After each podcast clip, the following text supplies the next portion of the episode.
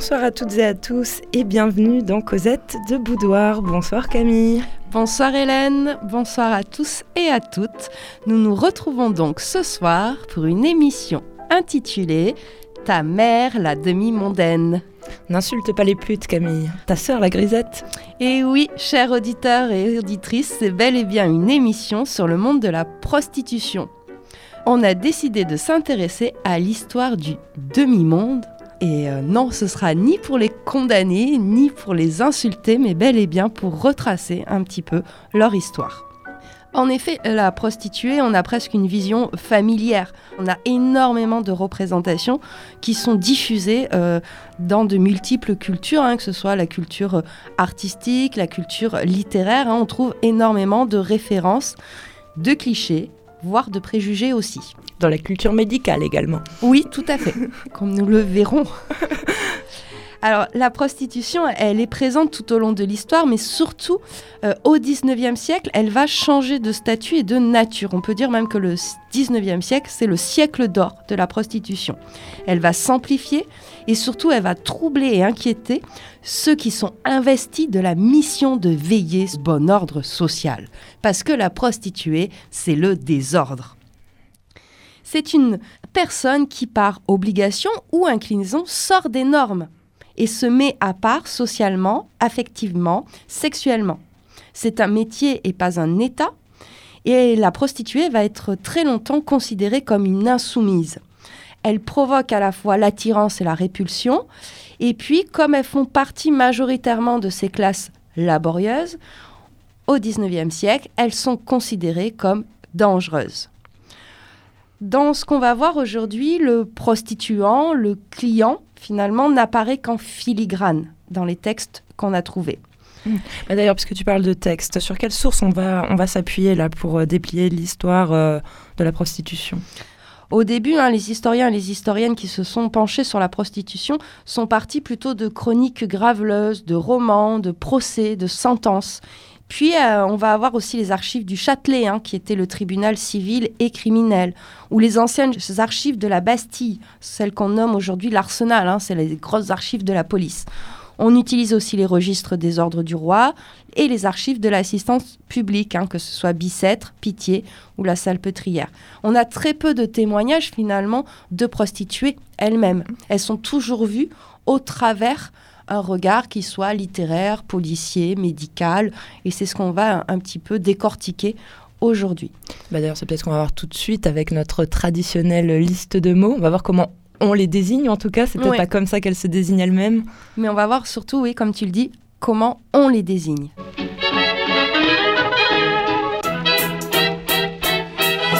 Catin. Putain. Fille de joie. Traînée.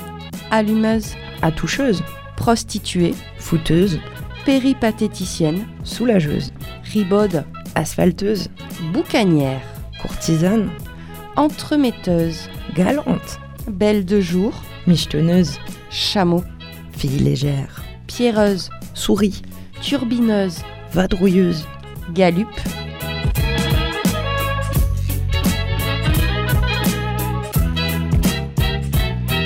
galvaudeuse, trimardeuse, retapeuse, croqueuse, éther, call girl, escorte, gagneuse, ménesse, mouquère, colis, couillère, digue, dondon, drôlesse, racoleuse, tapineuse, garce, greluche, poule, rutière, belle de nuit, louve, coureuse, fille de nuit, entraîneuse, grue, marchande d'amour, roulure, fille de mauvaise vie, biche, goualeuse, fleur de macadam.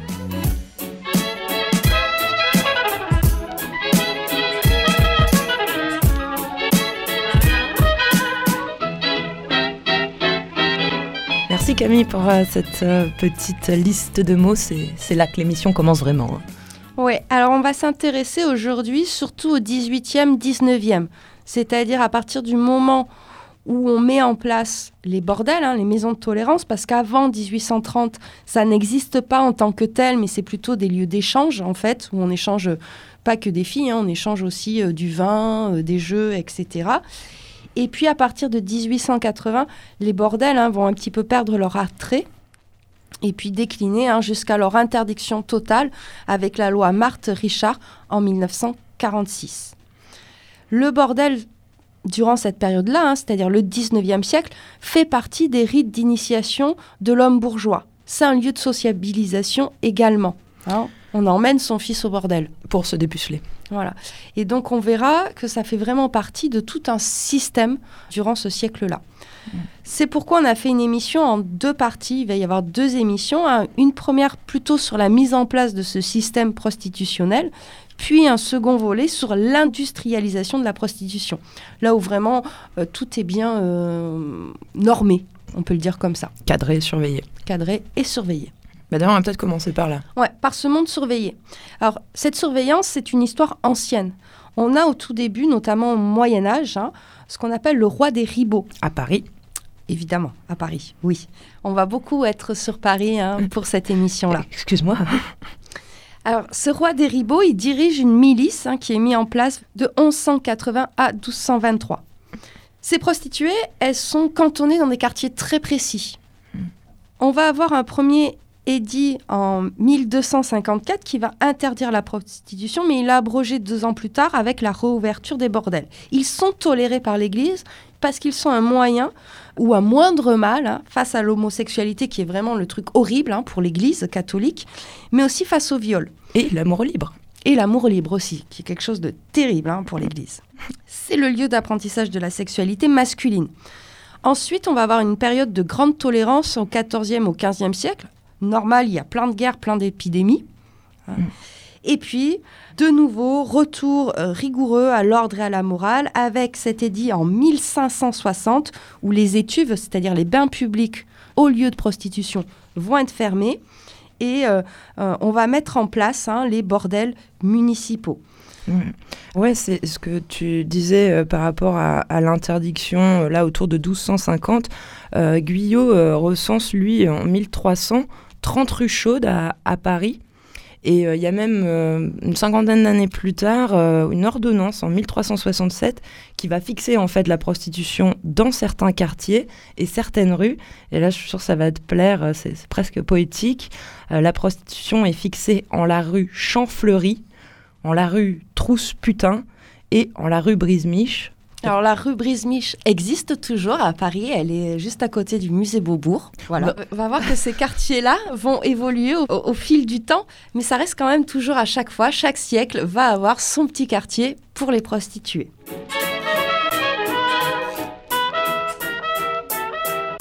Sous l'Ancien Régime, on va créer ce qu'on appelle la lieutenance générale de la police, sous l'ordre de Gabriel Nicolas de la Régny. Le vrai premier flic. Voilà, le premier grand flic de France en 1667. Et cette police des mœurs s'appelle la police des demoiselles. Donc on, comprend bien qu'elle est chargée de la prostitution, mais aussi de l'imprimerie, des librairies et des colporteurs. Non, mais voilà. Le principe, c'est un réseau d'indicateurs rémunérés. C'est-à-dire qu'il y a des courtisans, des laquais, des prêtres, des cabaretiers, des hôteliers, des mères maquerelles, des avocats, des prostituées, qui sont payés par le roi pour le renseigner sur l'esprit public et le milieu.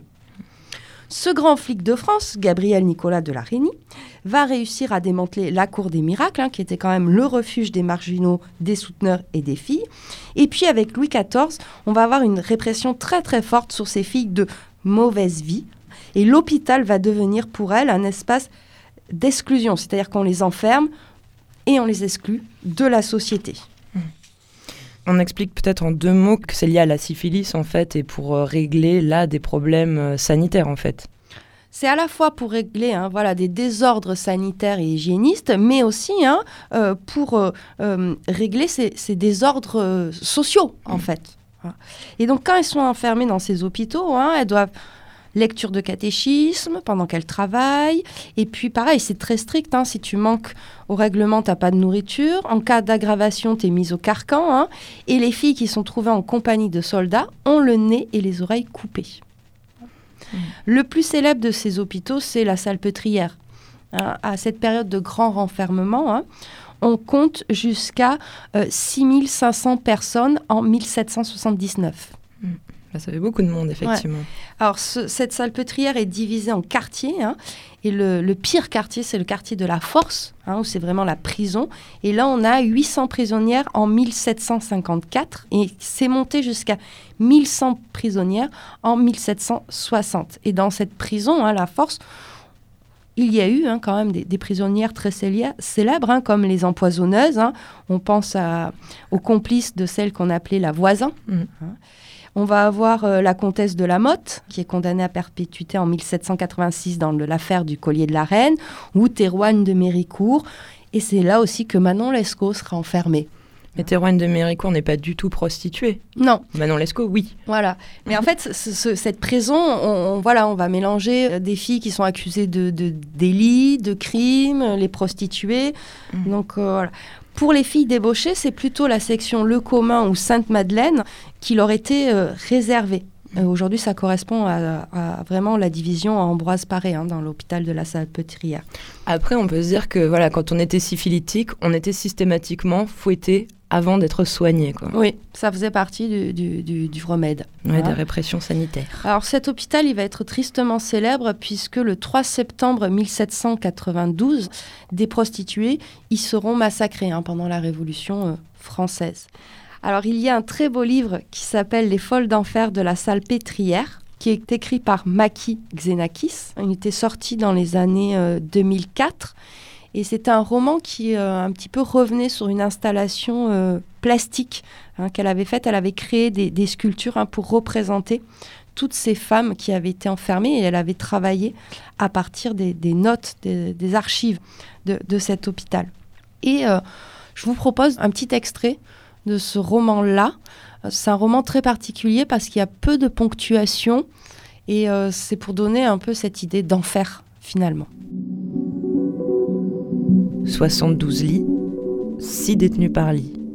Monde confus, univers de cruauté, de charité et de corruption mêlés, où religion, péché, punition, sexe et fouet sont présents, latents, partout, où les bourreaux fouettent, les fouetteurs, où le bien, le mal se retournent comme des gants.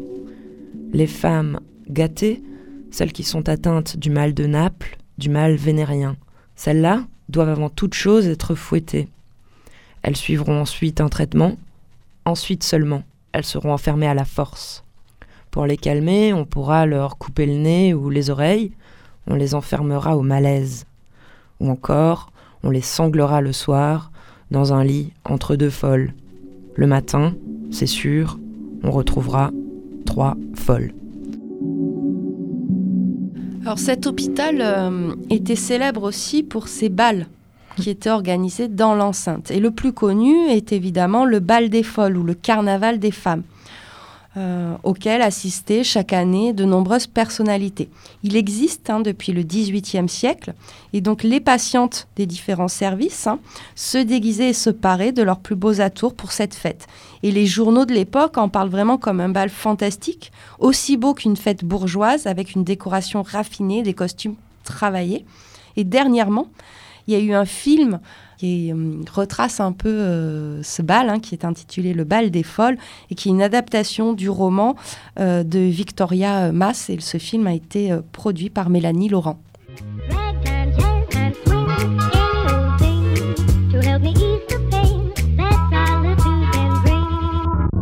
Ta mère, la demi-mondaine dans Cosette de Boudoir, une autre histoire de la prostitution.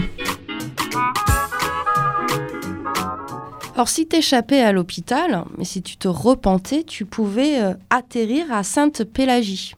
Donc c'était vraiment un établissement de repenti. Et c'est un peu l'intermédiaire entre euh, l'hôpital et le couvent. Il faut faire preuve de marque de conversion. Et puis là aussi, c'était le silence, le travail, la prière et l'obéissance. Ce hmm. C'était pas la joie non plus. Du coup, ça veut dire qu'entre les autorités, on va dire légales et puis religieuses, les autorités religieuses ont souvent en fait euh, permis euh, la repentance et soit tu te mariais, soit tu allais au couvent. Hmm. Euh, c'est pour dire que la loi n'est pas forcément plus tolérante en fait. Et d'ailleurs, au niveau de la loi, on a cette fameuse ordonnance de 1713 hein, qui est le premier texte législatif véritablement en matière de prostitution. Et donc, il fait de la fille débauchée une coupable par définition. Et donc elle ne peut pas prétendre au même droit que les autres citoyens. Et cette ordonnance, elle est importante parce qu'elle va rester la base juridique pour toutes les procédures du 18e jusqu'au début du 20e siècle. Hmm. Donc les maquerelles sont punies et fouettées, les macros envoyés au bagne, on a une amende pour les logeurs, des déportations de filles. Et puis il faut se dire qu'à cette, dans cette, ce 18e siècle-là, hein, l'historienne Erika Marie euh, Benabou estime à peu près à 20 000 femmes euh, les prostituées, soit 13% de la population féminine de Paris qui, via la prostitution, cherchent un moyen de subvenir à leurs besoins. Après, il y a peut-être des occasionnels dans le lot. Oui, c'est ça. C'est un chiffre, c'est, on va le voir, c'est, assez difficile hein, mm. de comptabiliser, surtout au XVIIIe siècle. On parlait rapidement de déportation des filles. Louis XIV va envoyer comme ça plusieurs convois de filles prostituées aux colonies. Donc il y a le premier convoi en 1680, puis en 1682, 85. Et donc elles sont envoyées en Martinique, où elles sont pourvues en mariage et en service. On va avoir une sorte d'intensification hein, de ces euh, convois vers 1719, notamment pour la Louisiane et le Mississippi, parce qu'on veut mettre en place hein, une, société, une civilisation française sur ce territoire-là. On va avoir encore quelques convois, mais moins de prostituées ni de criminels, plutôt des orphelines ensuite qu'on appellera les, filles de la cassette, parce qu'elles avaient une petite boîte avec tout un, enfin leur dot quoi. Mmh. Voilà. Et du coup, à ce moment-là, euh, sur le territoire euh, français, euh, comment ça se passe au niveau de la répression, de la police, dans ces années, mettons 1700-1750 eh bien, c'est le moment où on va euh, mettre en place un département consacré à la police des mœurs, avec le Bureau de la discipline des mœurs et le lieutenant général de la police Nicolas René Berrier à sa tête, l'inspecteur Meunier. Donc ça, c'est encore deux grands noms hein, de la police. La fonction essentielle de ce bureau n'est pas de lutter contre la débauche, mais c'est plutôt un service de renseignement qui utilise les prostituées et les tenancières de maison pour obtenir des informations compromettantes sur les clients et notamment pour chasser les religieux libertins. c'est l'église qu'on voit cette taupe en fait. Ouais, c'est ça. Et donc il faut se dire que cette fonction de renseignement restera centrale dans la police des mœurs jusqu'au XXe siècle. En fait, jusqu'au XXe siècle, les prostituées, surtout les maquerelles, celles qui tiennent les bordels, sont les meilleurs RG de l'époque. Mm. Euh, par rapport à, Meunier, hein, ce grand flic, on dit qu'il obligeait les tenancières des maisons à lui fournir un journal détaillé jour par jour et même heure par heure de tout ce qui se passait dans leur entourage, de tous les marchés passés chez elles et par leur intermédiaire insistant sur les détails les plus intimes, les plus secrets, les obligeant à dévoiler les passions de leurs clients. Et donc, muni de ces notes, il les agrémentait, enjolivait, etc. Et puis, il les transmettait euh, à sa hiérarchie et ensuite au roi. Il est un petit peu libidineux quand même. Oui, puis ça va perdurer. Hein. Son successeur, euh, Louis Marais, lui carrément, il va faire un petit journal qu'il appelait ça le journal galant, hein, qui voilà, et Sartine derrière va continuer. alors Sartine, c'est un grand nom de la police hein, parce que c'est lui qui invente le fameux cabinet noir avec des mouches un peu partout dans le royaume, même dans les cours étrangères et en Amérique. Hmm. Alors on va voir Madame euh, Daumont, qui était une, une maquerelle hein, et qui fait ses petites notes. Et on voit bien qu'elle, elle ne fait pas que rendre compte de l'opinion politique de ses clients, elle les dénonce hein, en, les nommant. Monsieur Cabane et Monsieur Beauregard, à qui j'ai fait des reproches sur son peu de religion. C'est un garçon qui a une philosophie pernicieuse, surtout pour les jeunes gens et les jeunes filles. Il ne respecte pas davantage les princes de la terre, parle très mal du gouvernement de l'État. Il est associé avec le sieur Cabane de la manufacture des toiles peintes. Le sieur Cabane est assez prudent et songe plutôt à boire qu'à parler mal à propos. Ah, la cafeteuse. Ouais, alors ça, c'est une dénonciation hein, qu'elle envoie à, à, Berrier hein, en 1751. Et donc, on sent bien qu'entre les deux, il y, a, une certaine complicité hein, dans leur correspondance. Elle, utilise un ton très personnel, elle, rapporte les conversations, elle donne son point de vue. En gros, c'est son meilleur agent. Mm-hmm. Et ouais, là, on est quelques, années avant la, Révolution euh, française. Et sous la Révolution, tu nous parlais de la terreur tout à l'heure euh, qui a massacré euh, les prostituées.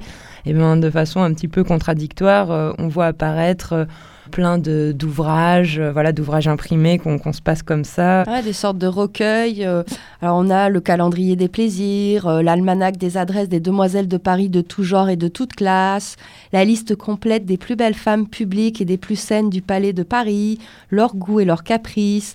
Voilà, on donne des, des, des, guides, en fait, on invente mm. les, guides roses un petit peu. Qu'on appelle aussi catalogue des beautés. Mmh. ça a plusieurs noms, tous ces, petits ouvrages.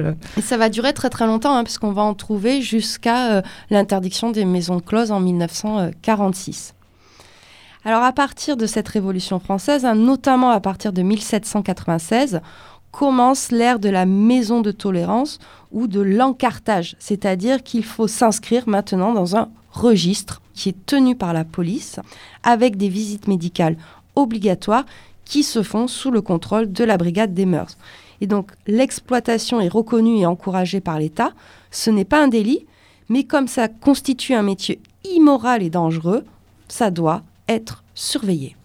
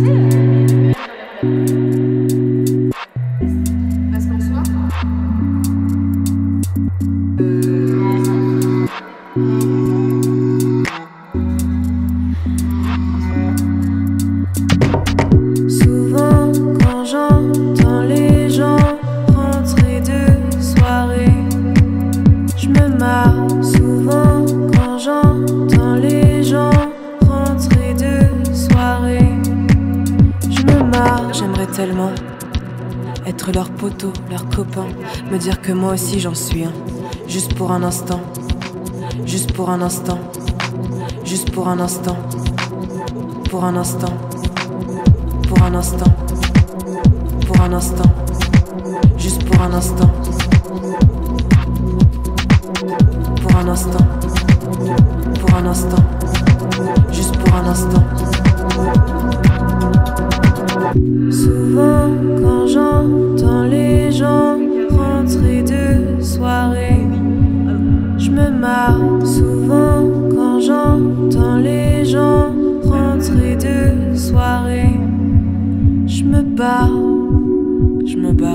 C'était Mélodie Lauré. Quand j'entends les gens dans ce Cosette de boudoir, ta mère, la demi-mondaine. Alors maintenant, est-ce que tu veux nous, parler de, quelques lieux euh, de, Paris où se déroule la prostitution, bien sûr? On va commencer par euh, ce qu'on appelle les folies. Alors les folies, ce sont des petites maisons, de petits pavillons de plaisir qu'on trouve généralement à la campagne. C'est-à-dire, alors la campagne parisienne, c'est aujourd'hui, c'est les faubourgs, quoi. c'est les faubourgs, hein. c'est très proche. Et alors le nom viendrait de feuilles, hein, euh, parce que voilà, petite maison euh, couverte de feuilles dans un petit écrin de, de, verdure. Alors ces petites maisons, on les trouve au Bois de Boulogne, Versailles. Ce sont des petits hôtels particuliers qui sont loués, prêtés pour un souper, une soirée. Certaines actrices galantes ont leur petite maison, tout comme certains proxénètes liberté, discrétion, euh, on a l'impression un peu d'échapper à la surveillance de la police, et surtout la noblesse s'invente un petit refuge, barrière blanche, butte de Montmartre, barrière de Monceau. Oui, Camille, il y a un petit ouvrage euh, paru euh, après le, règne de, Louis XIV, ça s'appelle Les petites maisons galantes de Paris. Et dans la préface de ce livre, en fait, Yves Plessis invente une origine étymologique en fait de ces folies. Et en fait, il explique que c'est bah voilà, après les 35 ans euh, de fin de règne de Louis XIV, euh, hyper puritaine, avec sa maintenon et tout, bah, il explique voilà, que la, noblesse a besoin de, s'amuser. Et donc, de, chercher un petit refuge. Voilà, et donc euh, et donc c'est comme ça qu'on va voilà, expliquer le, nom de ces maisons, Folies. voilà, et ça reste, ça perdure encore aujourd'hui, que tout le monde connaît les Folies Bergères. Alors, on parlait de la noblesse, mais en fait, il faut savoir qu'à pour chaque classe sociale, il existe un lieu de prostitution. En fonction de, ton, de tes revenus, hein, tu ne fréquentes pas les mêmes bordels. C'est peut-être toujours valable. Et c'est toujours valable. Il existe aussi deux types de filles qui vont travailler dans des lieux différents. On a ce qu'on appelle les filles en carte, hein, celles qui sont enregistrées, donc qui vont travailler dans ces bordels-là. Et puis les clandestines, hein, euh, euh, celles qu'on appelle aussi les filles insoumises. Euh, qui peuvent être des mineurs, des filles échappées des maisons, des courtisanes ou des demi-mondaines. Et elles, elles vont travailler un petit peu euh, partout où elles peuvent. Alors les bals aussi sont connus hein, comme euh, au lieu de prostitution, hein, notamment le bal Mabile, qui était plutôt un terrain de chasse pour les, pour les lesbiennes. Mais il faut se dire qu'au XIXe siècle, tout lieu de loisir est aussi un lieu de plaisir mmh. et un lieu de racolage.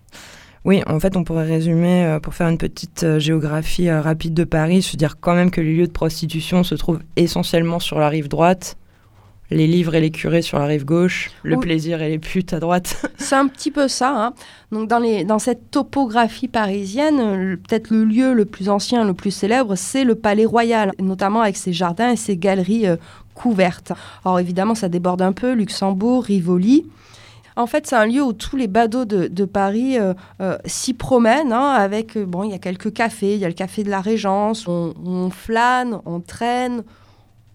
Et puis, ce quartier-là est aussi connu pour ses bordels, mais également pour ses maisons de jeu, hein, qui vont être fermées à partir de 1836. Et ces maisons de jeu étaient très fréquentées par Benjamin Constant, qui appréciait ce quartier pour ses deux, ses deux atouts, dirons-nous ce palais royal, on, le retrouve décrit euh, notamment chez Balzac, dans Les Illusions euh, perdues, et c'est ce petit passage que tu vas nous lire.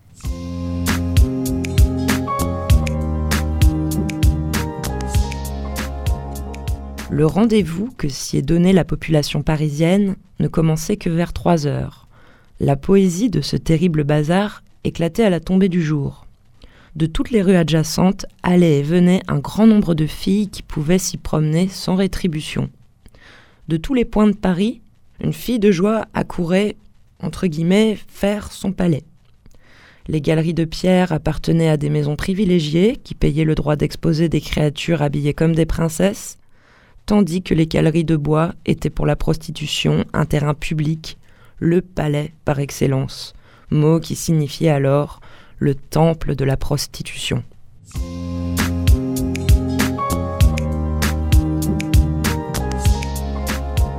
Oui, donc ce, palais royal, chez Balzac, ça devient le temple royal hein, de la prostitution.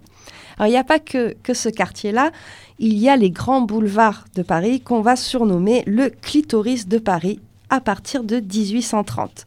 C'est là où on trouve l'opéra, le boulevard des Italiens, hein, qui est un haut lieu euh, des clichés pornographiques, et surtout les grands cafés.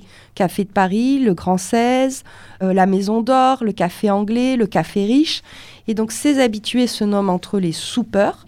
Et dans ces cafés, évidemment, on y trouve aussi des prostituées. Alors ces soupeurs, ce, sort de boys club un petit peu euh, fermé, est composé de toute l'élite culturelle, littéraire de l'époque. On y trouve Mérimée, Stendhal, Nerval, Gautier, Delacroix, Musset, qui viennent chercher dans ces cafés des comédiennes.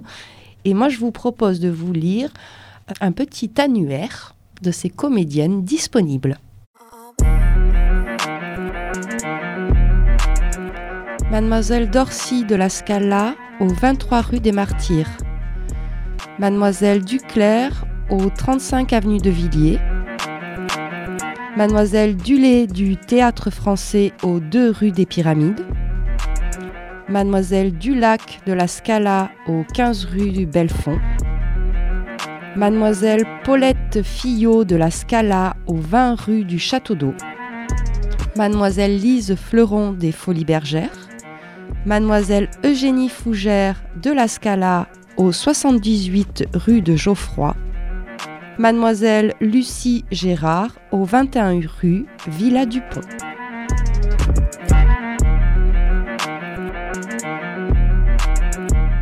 Oh ben voilà, les descriptions euh, touristiques, c'est toujours euh, voilà, Paris, ville touristique. Mais du coup, ça m'interpelle, Camille. Tu vois, on dit euh, les grands boulevards, le clitoris de Paris. Le clitoris, c'est quand même le grand inconnu et c'est quand même des lieux dédiés au plaisir masculin. Oui. Enfin, c'est fou, quoi. C'est pour ça qu'ils l'ont jamais trouvé encore. Ouais, ouais, Ils cherchent sur le boulevard. En- Parce qu'il y a des plaques voilà, et que c'est desservi. c'est ça. Alors là, on a vu euh, quelques présentations de, de comédiennes, mais des grands noms comme ça de la prostitution, c'est très ancien. Toi, tu nous as trouvé les grands noms du Moyen Âge. Ah oui, je t'ai trouvé euh, des, des prostituées du, XIIIe siècle. Euh, Il y a Florée du Bocage, Isabeau de l'Espinette, c'est mignon ça. Euh, Gila la boiteuse, Mhm. ça donne pas trop envie. Agnès au Blanchemin. Et, euh, et sinon, il y a aussi bah, la grosse Margot, petit clin d'œil Mm. à, à Ah, Villon. c'est vrai. ouais. Enfin, chaque époque a ses prostituées euh, célèbres. hein. Et chaque époque a ses lieux, puisqu'on est au, au Moyen Âge, on va parler quand même du Marais, hein, c'est le lieu de Ribot, donc tu nous parlais de la rue Brisemiche, mais euh, pas très loin non plus, euh, et plus tard on va avoir un autre quartier qui va se développer, c'est Pigalle et la butte Montmartre. Ah oui. Alors le plus célèbre de ces artistes qui a représenté les, prostituées, c'est peut-être Henri de, Toulouse-Lautrec. Donc on le considérait comme l'âme de Montmartre, puisque c'était le quartier parisien où il habitait. Et ses peintures décrivent vraiment la, vie quotidienne de ces bordels, que ce soit euh, ou, de ces cabarets, hein, euh, que ce soit le Moulin Rouge. On dit qu'il avait une chambre à demeure au bordel de la Fleur Blanche. On n'est pas trop sûr parce que ça semble bizarre quand même qu'un homme ait une chambre à demeure dans un bordel puisque c'était quand même des univers clos et très féminins. Mais en tout cas, les, trois prostituées euh, ou les trois danseuses qu'il a fait connaître parce qu'il les a représentées, c'est Jeanne Avril hein, et puis aussi euh, la Goulue, hein, qui était euh, Louise Weber. On a aussi la chanteuse Yvette Gilbert. Euh, c'est vrai que dans ces estampes, hein, notamment je pense à la série d'estampes euh, intitulée Elle, on voit toute cette vie quotidienne et aussi tous ces temps d'attente, de préparation. Euh, voilà, c'est pas voyeuriste, c'est pas non plus du fantasme, c'est une sorte de représentation assez crue des, des réalités de, de ces bordels-là. Et donc Toulouse-Lautrec fréquentait aussi un autre bordel très célèbre qui s'appelait le Perroquet Gris. Euh, qui était fréquenté aussi par, euh, par Van Gogh. Et donc c'était un immeuble d'un étage qui était surmonté d'une terrasse à l'italienne et c'était tenu par Bibi Malard, surnommé le père des garces. Bienvenue. Alors il y a des noms comme ça qui ont eu leurs petites habitudes. hein. Sade, lui, préférait la rue euh, Mouffetard. On pense évidemment au palais de l'Élysée aussi. Directement, quoi Ouais, directement. Pourquoi Ah, mais parce qu'il y a eu un président qui est euh, mort dans les bras d'une prostituée. hein. C'était Félix Faure. Oh oui. D'ailleurs, il y a un bon mot de l'époque. On dit il se rêvait César, Mm. il est mort Pompée. Voilà. Voilà, c'est les jeux de mots de l'époque. Et, euh, et sinon, le, le, le plus célèbre des bordels, ça reste le One to Two. Ouais, rue de Provence, immeuble de 7 étages avec 22 chambres. On avait des, chambres, euh, euh, la chambre wagon, corsaire, médiévale, exotique. Donc on choisit les filles dans un salon jardin. C'est principalement du beau monde hein, ou des stars qui viennent. Alors, on a des marquis, euh, voilà. Le restaurant était très connu, hein, il s'appelait le bœuf à la ficelle où les serveuses sont nues. hein. Alors pendant la, la Seconde Guerre mondiale, le, le One to Two va avoir un, un avenir un peu plus sombre, hein, puisque déjà il y a la, bande de Pierrot le Fou, hein. ça va être un peu son, quartier euh, général. Puis surtout, c'est une maison close qui accueillera la Gestapo euh, pendant la Seconde Guerre mondiale. Mais comme ils sont malins, juste avant la fin, ils accueillent aussi les FTP, hein, francs-tireurs partisans, pour se refaire une sorte de virginité patriotique. Hein. Alors dans ce bordel, euh, notamment euh, vraiment lorsque c'était son âge d'or, hein, fin 19e, les filles disposent de coiffeurs, de maquilleurs, de pédicures, de lingères et de femmes de chambre. Mais par contre, la discipline était très sévère. Hein. Tu avais 200 francs d'amende pour absence injustifiée.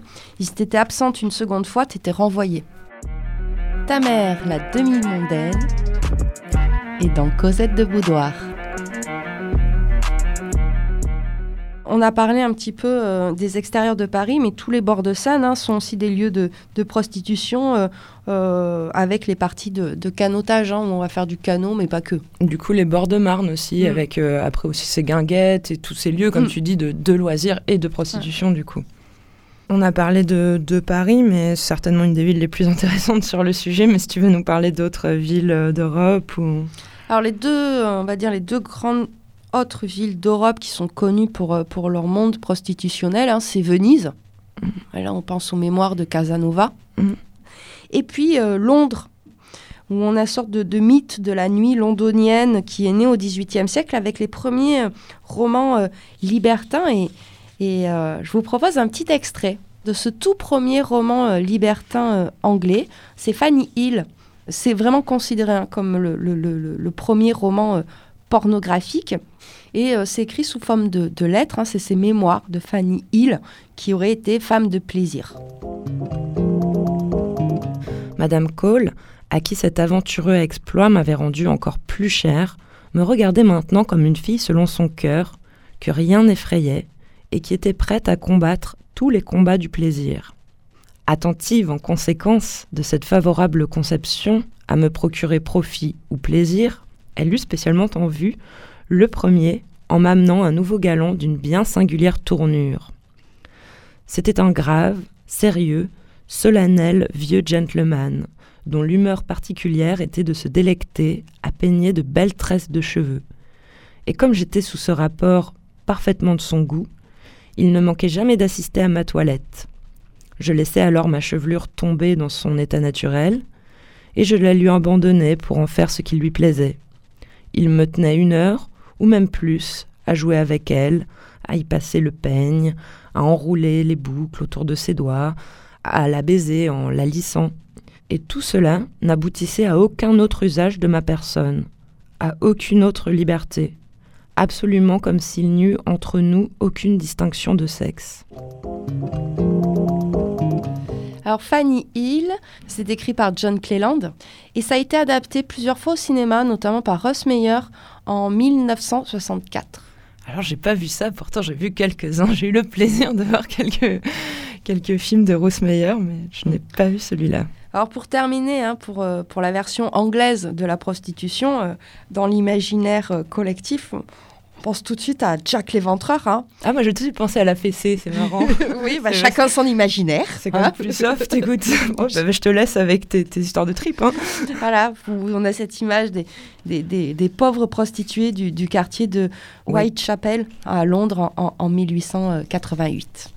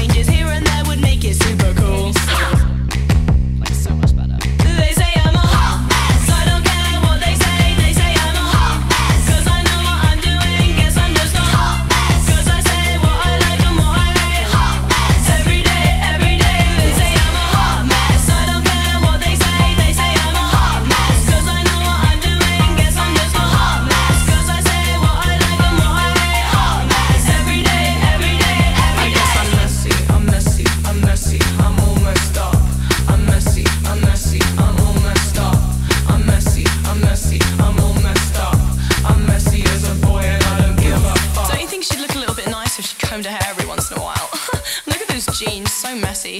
Jeez, you know what? Her natural hair color would look so much better on her for her bone structure. She probably doesn't even write her own songs. Open up my mouth and some fiction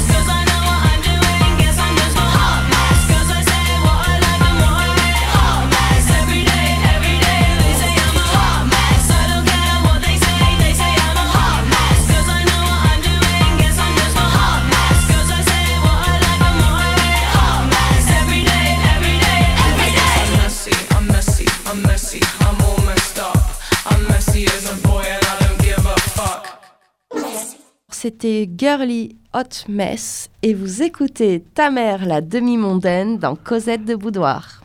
Ta sœur, la grisette aussi. Hein. Oui, ta sœur la grisette aussi, également. Les putes sont nos sœurs, Camille.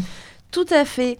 Et on va continuer sur nos bordels. D'ailleurs, ces bordels, hein, ils ont des noms très différents hein, en fonction de où ils sont et à qui ils s'adressent. Donc, on a le lupanar, la maison de tolérance, le bouge, la maison de société, la maison close, la maison publique, le mauvais lieu, le dépôt de filles, le magasin de filles, la maison commode, le taudion, Ça vient de Toddy, du coup. ouais, c'est de l'argot, le couvent, Ah, Ça, c'est pas mal. Je vais au couvent. ou je vais à l'abbaye, hein, implicite, explicite, et enfin le claque-dent. Celui-là, il ne donne pas envie. Hein. Ouais.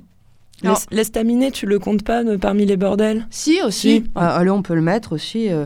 Donc, on voit bien que rien qu'avec ces, ce, cet petit mot qui désigne les bordels, là aussi, hein, on a une sorte de hiérarchie entre les, les maisons de grande tolérance qui se trouvent à Madeleine, l'Opéra, avec une entrée porte cochère pour être plus discret, avec une double porte. Les messieurs attendent dans des reposoirs d'attente, avec des petits salons, etc. Il y a une sous-maîtresse. Voilà. Ça, on le voit beaucoup euh, dans, un des bordels qui s'appelle le Chabanet. Et je vous propose de lire une description. Partout des tapis épais, des portières, des glaces à profusion, des tapisseries, des lustres, des bronzes, des tableaux, des fleurs et plantes naturelles, exotiques, les plafonds avec peinture ou dissimulés sous l'arrangement de riches étoffes, l'ameublement du plus parfait confort, des sièges bas, larges, capitonnés, de longs divans à l'ottomane, lits à trois faces, à colonnes et draperies, sans couverture ni drap de dessus, magnifique toilette recelant dans ses flancs et étalant sur son large marbre toute la vaissellerie nécessaire à la plus intime toilette en métal étincelant. Tous les flacons à parfums variés, une irréprochable lingerie, chaises longues ou divans et autres meubles sensuels, une cheminée avec statuettes et grosses lampes à gaz, des glaces multipliées, toujours au ciel du lit une glace de la superficie même du matelas. Mais ceci est encore trop banal.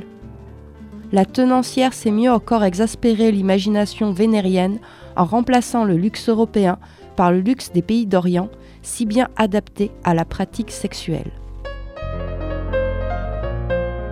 Alors le Chabanais, il se trouve rue du Chabanais au 12 et il est ouvert par Madame Kelly en 1878. Il est fréquenté par des personnalités de la belle époque. Alors il est célèbre pour sa chambre japonaise. Là, c'est pas la chambre japonaise hein, que je vous ai lu en description, mais c'est une autre chambre. Certaines chambres auraient même accueilli le prince de Galles avec un fauteuil spécialement conçu pour lui. Ah mais attends, il, il a eu un prix de décoration, euh, ce bordel, hein, pour euh, l'expo universelle. Là, une vraie reconnaissance.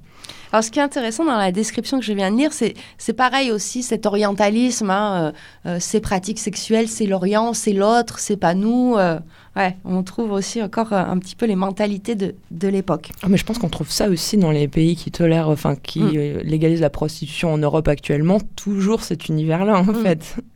Alors, chaque période va avoir un petit peu son, son bordel à la mode. Donc là, on est plutôt fin 19e, mais dans les années 20, c'est le Sphinx qui est à Montparnasse, où on va y retrouver euh, Kiki de Montparnasse, par exemple, et des, des- des- personnalités euh, de l'époque, comme Dietrich. Et ce, ce- ce- ce bordel-là, le Sphinx était célèbre pour son bar et son grand salon. Alors moi, j'ai eu un petit coup de cœur pour un autre bordel, le Hanovre, qui était pas loin de l'opéra, C'est tout toi, ça. Les quartiers chics. couru par les gens de la haute, aux envies originales. Et moi, ce qui m'a plu, c'est que toutes les, les, les prostituées étaient déguisées en, en, en fausses veuves ou en religieuses. Voilà, c'était une ambiance un peu euh, chambre noire, tu vois. Oui, c'est ça, mes bottes et éperons, c'est un petit peu. Voilà, les. Oui, c'était- ça, c'était la tradition de l'homme cheval, où tu pouvais te faire chevaucher par une prostituée qui portait des bottes et un petit éperon. Donc là, c'est quand même pour des messieurs qui ont des goûts un peu plus particuliers. Oui. Ouais. Alors les, les filles de, du Hanovre elles vont avoir un, un triste sort parce qu'elles vont, elles vont faire partie des, des- des prostituées réquisitionnées pendant la Seconde Guerre mondiale au service de l'armée allemande. Allez, fini les éperons, tu pars à Stalingrad. Après, on va avoir des maisons de tolérance un peu plus banales, hein, qui sont peut-être moins riches, mais là aussi, on trouve toujours cette idée de grande discrétion avec des doubles entrées. Et puis après, on va avoir la maison de quartier, euh, à la ville ou à la campagne, qui est peut-être plus bruyante et plus bon enfant. La chambre est discrète et les domestiques empêchent les mauvaises rencontres et tu trouves édredons, glace et cabinet de toilette. Après, on a le bordel de campagne qui fait aussi café. hein. voilà. Et les filles arrivent en train ou en diligence. Puis après, tu commences à descendre. On a le lupanar, hein, qui est plutôt le bordel des ouvriers, qui ressemble à un estaminet ouvert sur la rue. Et puis la, la maison de, de quatrième zone, où là, c'est vraiment le magasin de, de chair fraîche, finalement. Alors ce bordel, il est visible. Il faut qu'il soit visible de la rue. C'est pour ça qu'il y a toujours une lumière rouge, un gros numéro. C'est aussi comme ça qu'on surnomme les bordels, hein, les gros numéros. Et les fenêtres sont allumées. Donc on a une raccrocheuse qui est Alpag, le client. Et une fois entré, il tombe sous la sous-maîtresse. Il n'y a pas de filles aux portes et aux fenêtres des maisons. Oui, on n'a pas le droit de faire du hasard à la fenêtre, de faire du racolage à la fenêtre. La réglementation s'applique aussi à l'intérieur du bordel. Tout doit être éclairé du matin au soir. Les corridors, les escaliers, les vestibules, tout doit être sous contrôle et sur surveillance. N'oubliez pas que la maquerelle rend ses petites fiches toutes les semaines à la police. Donc elle doit tout voir, tout savoir. L'intérieur de ces bordels, on les connaît grâce aux peintres, hein, et notamment grâce aux artistes masculins qui les ont beaucoup représentés. C'est vraiment un, un motif d'élection et ça apparaît dans plusieurs courants artistiques, hein, que ce soit le naturalisme, l'impressionnisme, le fauvisme, l'expressionnisme. C'est à la fois un alibi pour représenter les corps nus, moyen de voyeurisme, mais parfois aussi pour représenter tout ce quotidien-là de ce monde qui vit complètement euh, enfermé. Oui, c'est ça, et que la, la morale condamne, que, que la société condamne. D'un coup, les artistes donnent à voir aussi ces, ces lieux sulfureux, quoi. Mm. Alors Degas hein, est, connu pour ses, scènes de bordel, hein, notamment ses monotypes intitulés Scènes de maison close, où on a 50 planches environ hein, de filles vêtues euh, de chemises courtes, mais souvent elles sont nues juste avec les bas, les mules et le ruban dans les cheveux ou autour de, leur cou. hein. C'est un petit peu l'uniforme caractéristique de leur profession. Et elles sont dans des attitudes d'attente. Alors parfois, le client est présent, mais c'est plus une silhouette noire, hein, c'est ce qu'on dit, il apparaît toujours en, en filigrane. Et puis on a aussi toutes ces, ces fameux tableaux hein, des danseuses de, de l'opéra ou des scènes de tubes, hein, ces filles dans des bassines qui se lavent. Mhm. Mm. Et alors, un autre artiste aussi qui a représenté pas mal les prostituées, c'est Picasso. dans sa période bleue et avec son fameux tableau Les Demoiselles d'Avignon hein, qui date de 1912. Alors Scandale voilà, lui, euh, euh, il fréquente les bordels depuis son, son plus jeune âge. Euh, c'est euh, une maladie vénérienne hein, qui déclenche sa période bleue. voilà. À un moment, ben ouais, tu fréquentes, euh, les- le prix. Et euh, donc, les Demoiselles d'Avignon, à la base, c'était une toile immense avec deux hommes au milieu de la composition intitulée Les gages du péché. Et puis, finalement, il va réduire et il va enlever ces hommes. Et pour euh, Max Jacob, hein, il dira à l'époque, c'est l'introduction de la syphilis dans la peinture. Alors, Apollinaire avait proposé un autre titre, il avait proposé le bordel philosophique. On le reconnaît bien là, Apollinaire, tiens. Alors, ce qui est intéressant, c'est que Picasso, en 1958, va racheter 11 monotypes de Degas, scènes de bordel, pour les mettre ensuite. euh, euh, il va faire une série sur cuivre qu'il intitulera Degas au bordel. Donc il y a toute une, une filiation entre ces deux artistes. Ce qui est étonnant, c'est euh, la tolérance de l'État pour ces maisons closes et d'un coup la condamnation et la censure qui tombent pour ce tableau Mm. qui représente une scène de maison close en fait. C'est très étonnant. euh. C'est très français, je crois. Oui, certainement.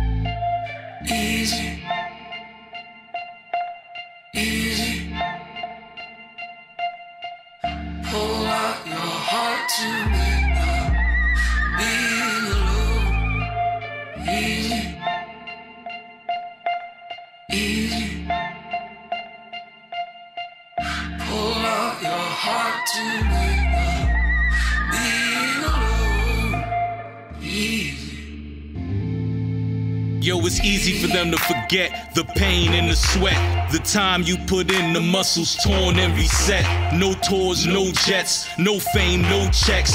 Just a whole lot of love, drugs, bars, and respect. They forget about the sacrifice. I cut up my heart for what's right. Gave up on dreams to live nightmares so you could rest through nights. By your side, I stand and fight. But at times I feel like ending my life because the hole I feel inside is not Easy. Easy.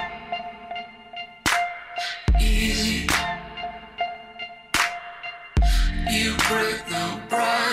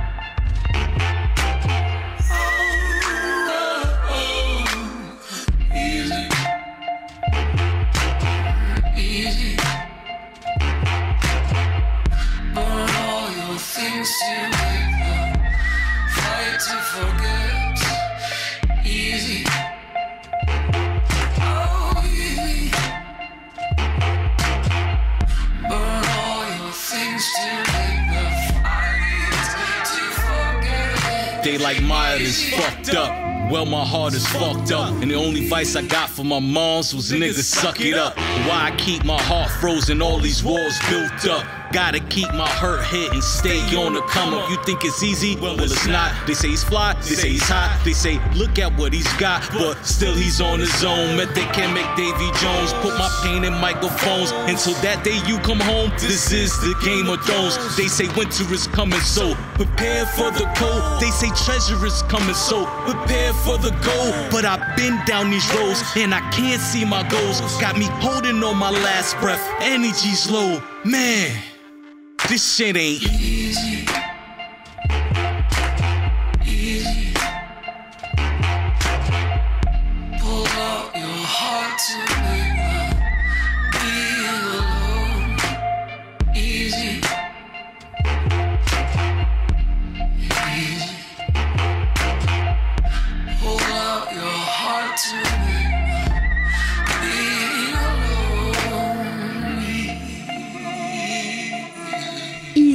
de My Heart et vous écoutez Ta mère la demi-mondaine dans Cosette de Boudoir.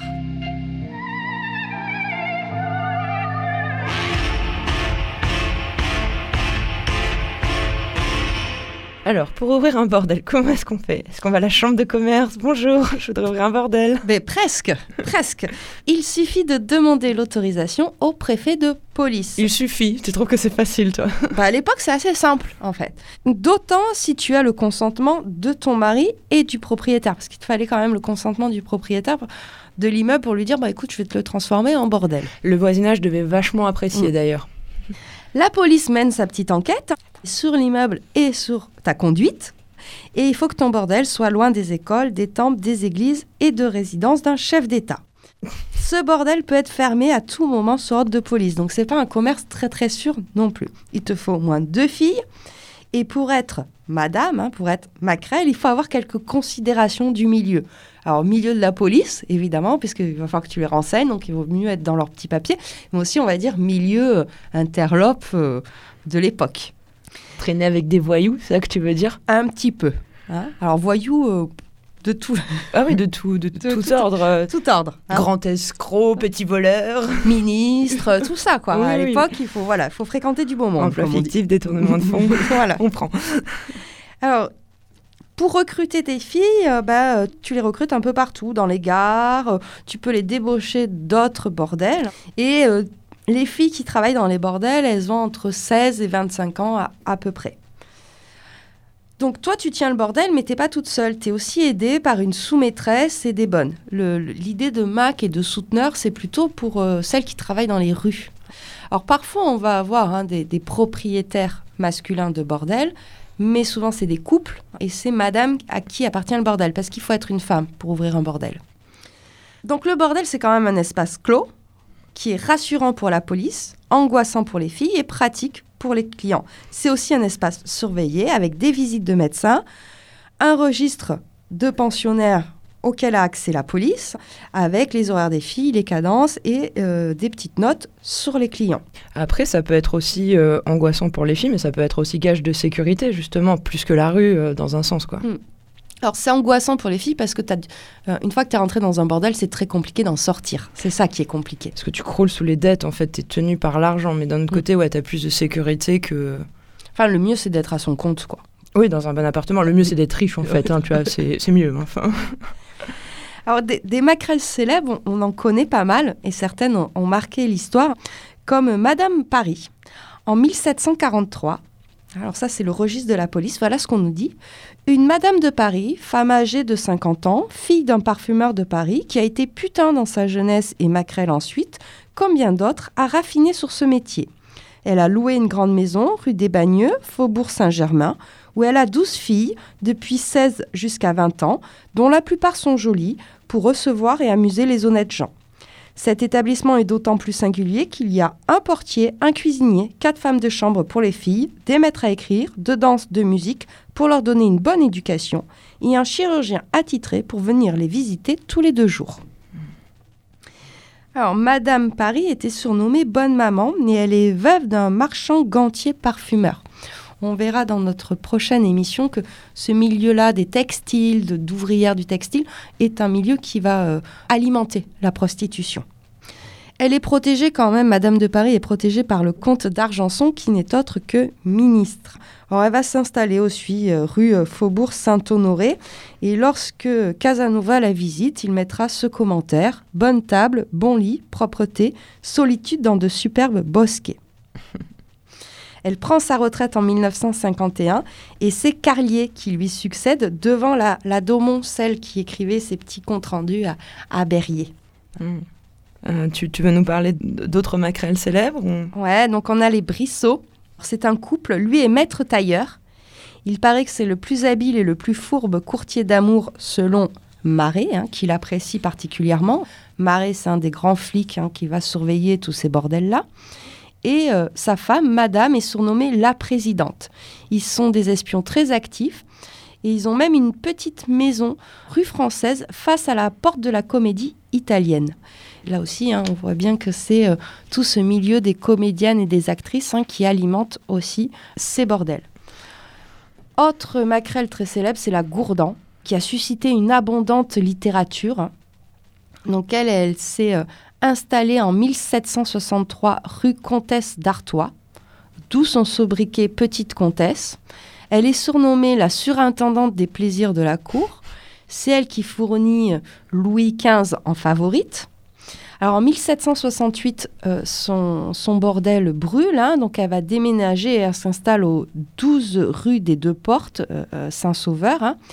Donc elle a une sortie secrète hein, pour, ses clients les plus célèbres, hein, que ce soit le duc de Mazarin ou le prince de Conti. Et lorsque la Gourdan euh, euh, meurt, on, s'aperçoit qu'elle était très très riche parce qu'on a énormément de, de mobilier euh, luxueux et sa maison était bien garnie puisqu'on trouve dans la cave 600 bouteilles de vin rouge de Bourgogne, 42 de vin de Bordeaux et 70 bouteilles de champagne. Là, du coup, on comprend euh, bah voilà, que les bourgeois vont au bordel pour euh, boire aussi, pour euh, s'amuser, mais ça nous dit pas grand-chose euh, de, de la vie de ces prostituées, comment elles vivent en fait à l'intérieur de, de ces maisons closes. Alors, dans, ces maisons closes, hein, toute la vie est collective et c'est vraiment, hein, voilà, elles y sont enfermées. Elles ne peuvent rien cacher de leur corps ou de leur âme. hein. Elles dorment dans des dortoirs, souvent deux par lit. Elles se lèvent plutôt tard, déjeunent, vont au petit salon, discutent, fument, tricotent. Et puis vers 16 heures, le bordel commence à s'activer. Il faut se laver, se préparer, s'habiller. hein. On va avoir les conseils et les recommandations pour la soirée, tel client qui est censé venir, etc. Et le bordel, il faut vous dire, c'est un circuit fermé. Comme un couvent. Ouais, on y achète ce dont on a besoin à des prix 5 à fois plus supérieurs qu'à l'extérieur. Par exemple, une chemise qui est vendue 25 francs euh, dans la rue, au bon marché, hein, va être vendue 190 francs au bordel. Donc les prostituées, elles sont sans cesse endettées, elles sont sans cesse en train de rembourser leurs dettes. C'est pour ça qu'elles ne peuvent pas en, sortir. Euh, beaucoup aussi louent les vêtements plutôt que les acheter et elles payent tout leur chambre, leurs draps, leurs savons, leurs bougies. Et elles n'ont pas d'argent liquide, c'est que des jetons. Donc même si, tu mets un peu de côté, tu as des jetons, tu peux rien en faire. quoi. Et puis après, donc vers 18h, elles, elles- elles mangent et ensuite, ben, on attend finalement euh, le client euh, en, en- en buvant généralement et euh, jusqu'à 23h où là, la nuit parisienne va commencer. Hein. Cette vie quotidienne et surtout ce- ce- cette idée de circuit fermé économiquement, euh, on le voit dans, dans, dans un extrait hein, euh, du roman de Restif de la Bretonne hein, qui s'intitule le, Le pornographe. On a une, maquerelle, la Piron, qui est en train de faire le, le compte d'une de ses prostituées, Erglantine, parce qu'elle va la chasser. Il y a trois ans que tu es chez moi, tu as gagné chaque jour portant l'autre 12 livres, dont 6 pour moi et 6 pour toi. Ta pension par jour est de 30 francs pour l'ordinaire, dîner et souper. Pour tes déjeuners, cafés et liqueurs, chaque jour au plus bas, 12 francs. Pour les collations en liqueur et confiture, 24 francs. Pour le loyer d'une chemise fixée par jour, 6 francs. La chemise de nuit, chaque nuit, 3 francs. Pour mouchoirs et serviettes à essuyer par jour, 6 francs. Pour déshabiller de mousseline garnie, 2 par semaine, 10 francs. Pour le coiffeur, poudre, pommade, blanc, rouge et par jour, 24 francs.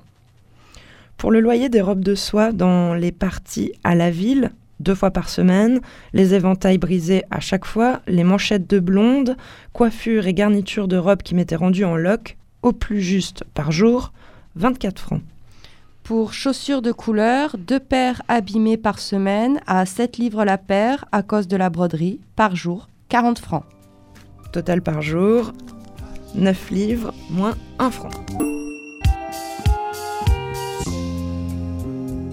Restif de la Bretonne, avec cet ouvrage-là, il avait des idées un peu singulières hein, par rapport à la prostitution, idées qui finalement vont se voir réalisées tout au long du 19e siècle, c'est-à-dire instaurer des maisons de passe euh, tenues avec un, règlement minutieux sous la protection de l'État.